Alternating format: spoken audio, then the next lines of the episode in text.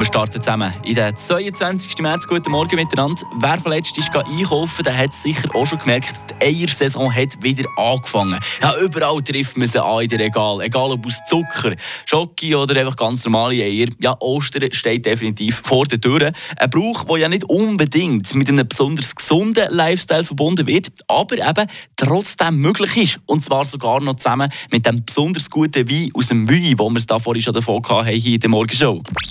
Am Post von Fribourg.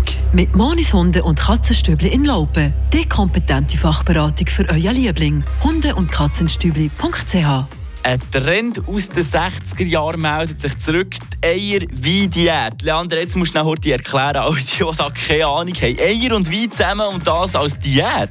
Drei Tage lang nur Eier, Weisswein, Steak und Kaffee. Überlebt man so etwas? Ja, Philipp, das klingt aus erstmal einfach ein bisschen grusig. Auch die Diät ist nicht etwa neu.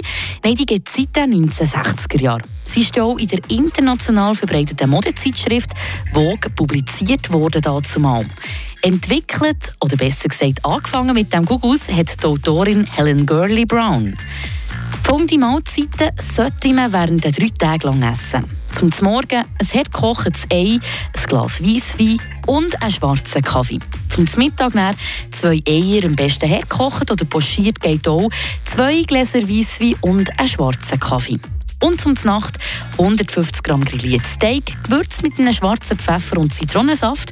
Und der Weisswein darf ich natürlich auch wieder nicht fehlen. Sprich, da trinkt man einfach noch den Rest von Flaschen aus und dann wieder zum Abschluss einen schwarzen Kaffee. Wenn ich mir das so überlege, könnte ich mir vorstellen, dass nicht alle Arbeitgeber gleich Freude haben an dieser Diät, weil zum Morgen schon trinken ist selten gut. Man sollte ja auch nie bei dieser Diät mehr als eine Flasche pro Tag trinken. Und die Diät verspricht scheinbar, dass man nach diesen drei Tagen 2,5 Kilo weniger auf der Hüfte sollte haben.